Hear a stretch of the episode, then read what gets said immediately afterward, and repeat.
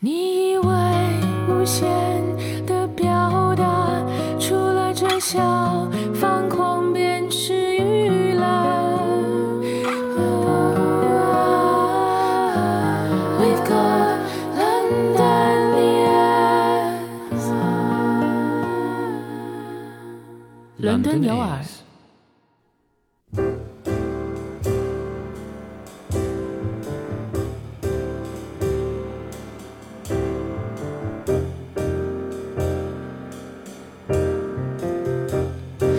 大家好，来到新一期的伦敦牛耳，我是 Lucy。我们今天我和 Justin 同样在伦敦，给大家谈音乐和交流一些近期我们的一些经历，关于音乐的经历。呃，今天我们刚刚从一个乡村的夏令营回来，一个音乐的夏令营。其实已经比较晚了，但是我们觉得很想把过去一周的一些想法跟大家分享。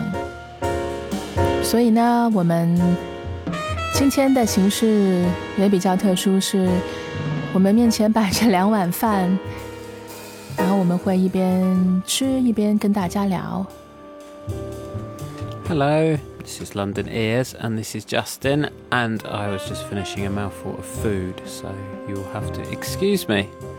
Yes, I have told them. Oh, okay. Dinner I have to get by the sound of chewing in the background. so, this first song that we are listening today is by Herbie Hancock, otherwise known as Mr. Hancock in this house.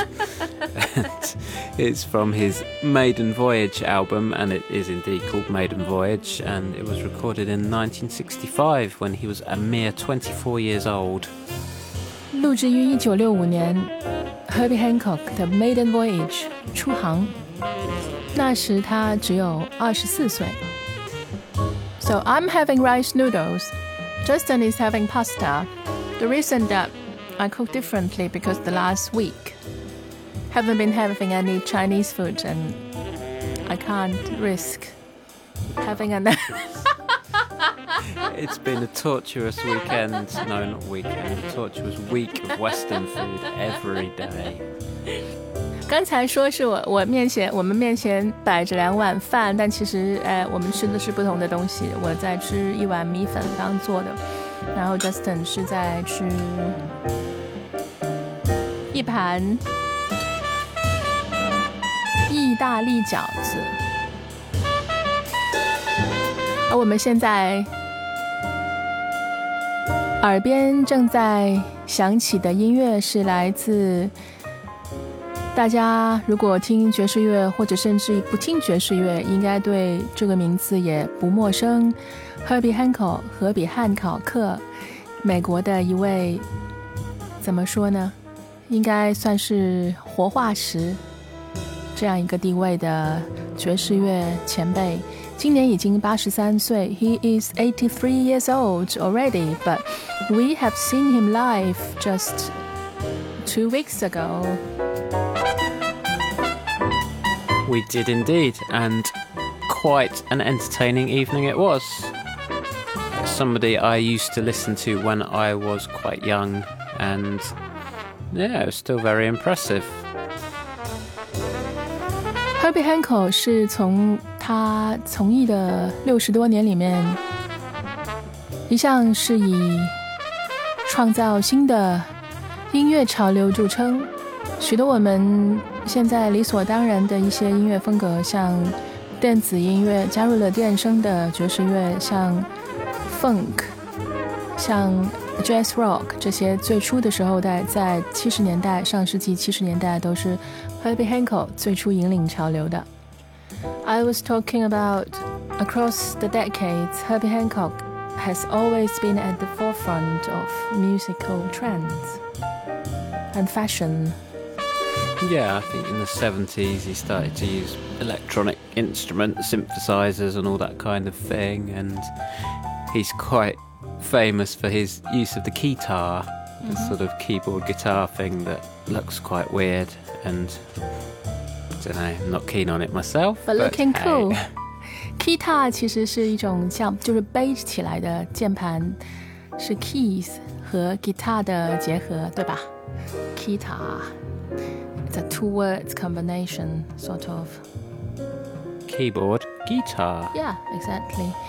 I saw him first using that live was around 10 years ago and saw him doing that again, he couldn't resist it, uh, it seems. No, I guess it lets him run around the stage like a rock star with a guitar on, although maybe not running at his age.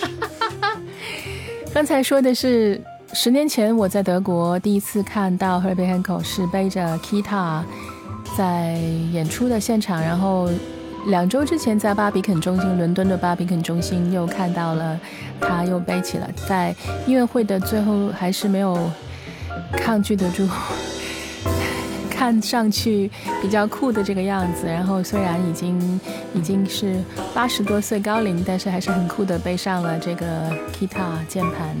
不过呢，现在 Justin 选择了这段名字叫做《Maiden Voyage》的乐曲是有原因的。So what's the reason?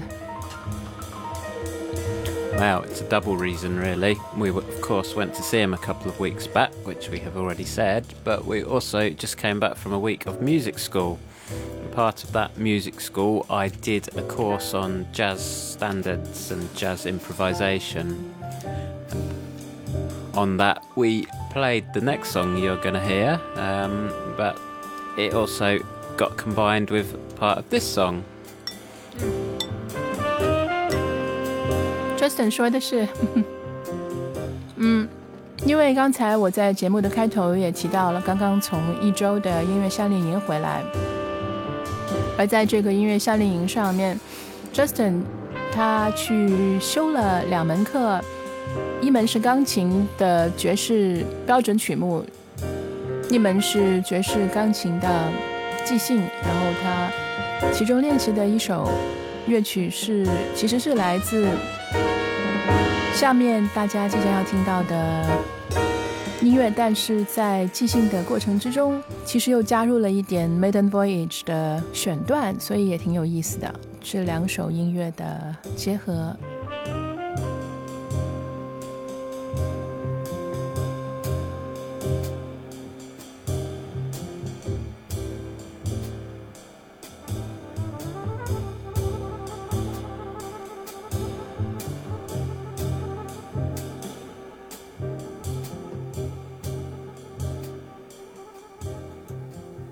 下面即将要出来的歌曲名字叫做《Speak Low》，作曲是 Kurt Vile，作词是一位美国的诗人 Ogden Nash。而这个版本即将听到的其实是一个 demo，非常早期，是由 Kurt Vile 自己唱的。When you speak low.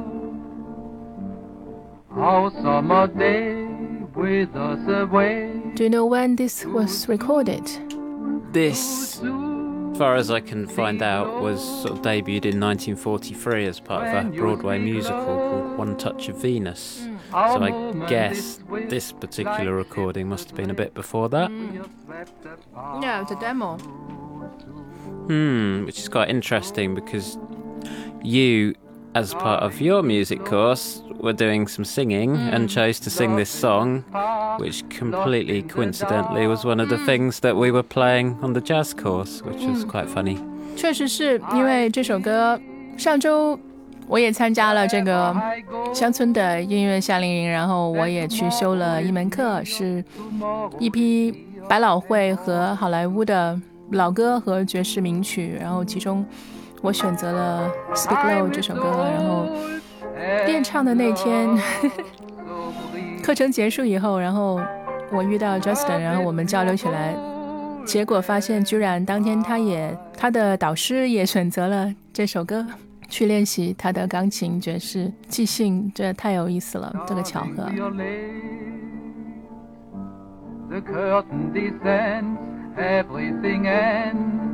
And for those of you who know your English literature, you will know that the, the first line of this song, which was Speak Low When You Speak Love, comes from Shakespeare. It was a line in Much Ado About Nothing, with Don Pedro, I think it is, says, Speak low if you speak love. And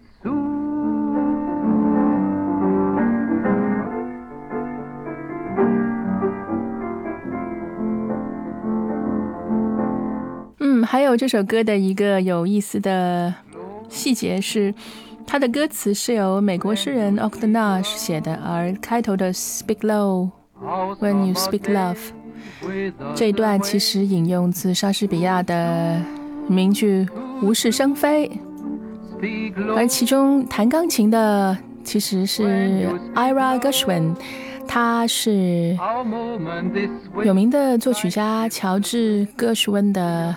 大哥。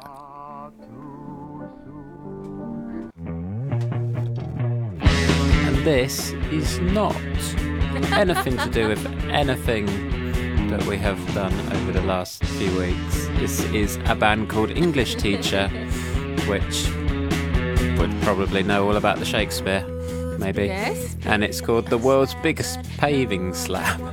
Yes. An English teacher definitely will teach you some Shakespeare. Indeed, yes. 对，每一期节目我们都会选择风格迥异的音乐。然后，刚才第一首是一段非常经典的爵士音乐，第二首是更久远一点的一九四零年代的百老汇的老歌。而现在正在播出的是刚刚发行、来自2023年8月的一首单曲，来自英格兰北方利兹的这个乐队，名字叫做 English Teacher，英文老师。So watch your fucking feet. That's very rude being an English teacher. It is, but the English language is a very rich one. 因为刚才话音刚落的时候，介绍完英文老师，歌词里面出现了一句非常粗鲁的话，然后 Justin 的辩解说，那是因为英语这门语言非常的丰富啊。They are very funky.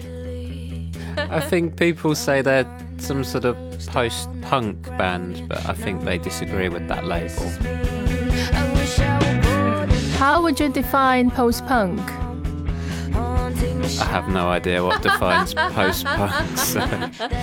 Sometimes these names I know，这所有这些标签音乐的风格，其实最初都来自音乐记者。They all created by music journalists. Sometimes it's just a label that doesn't make any sense.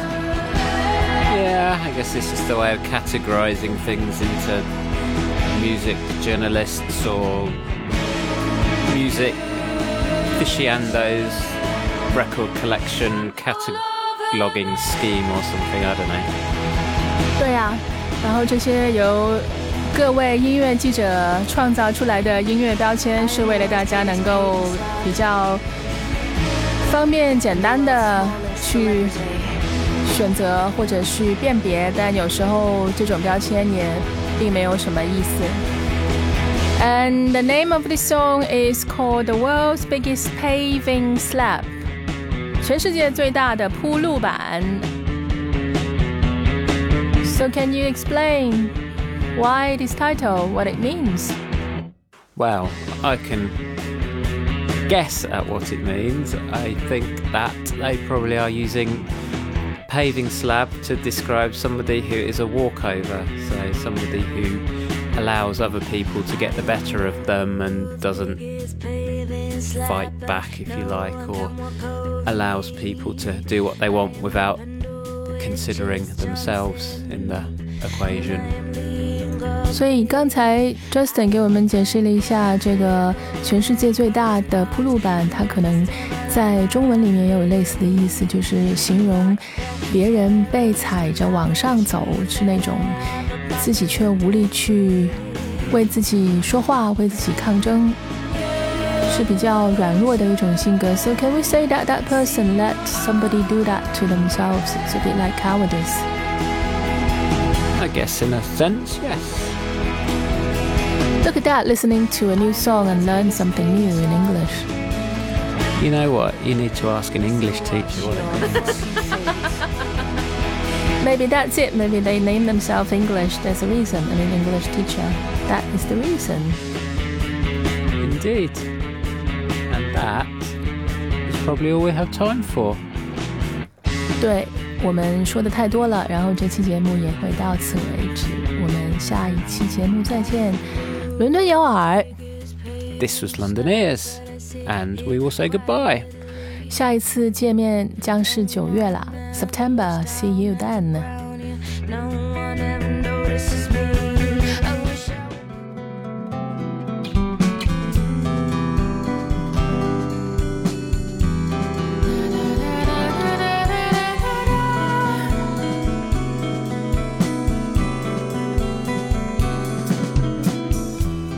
This is London Ears.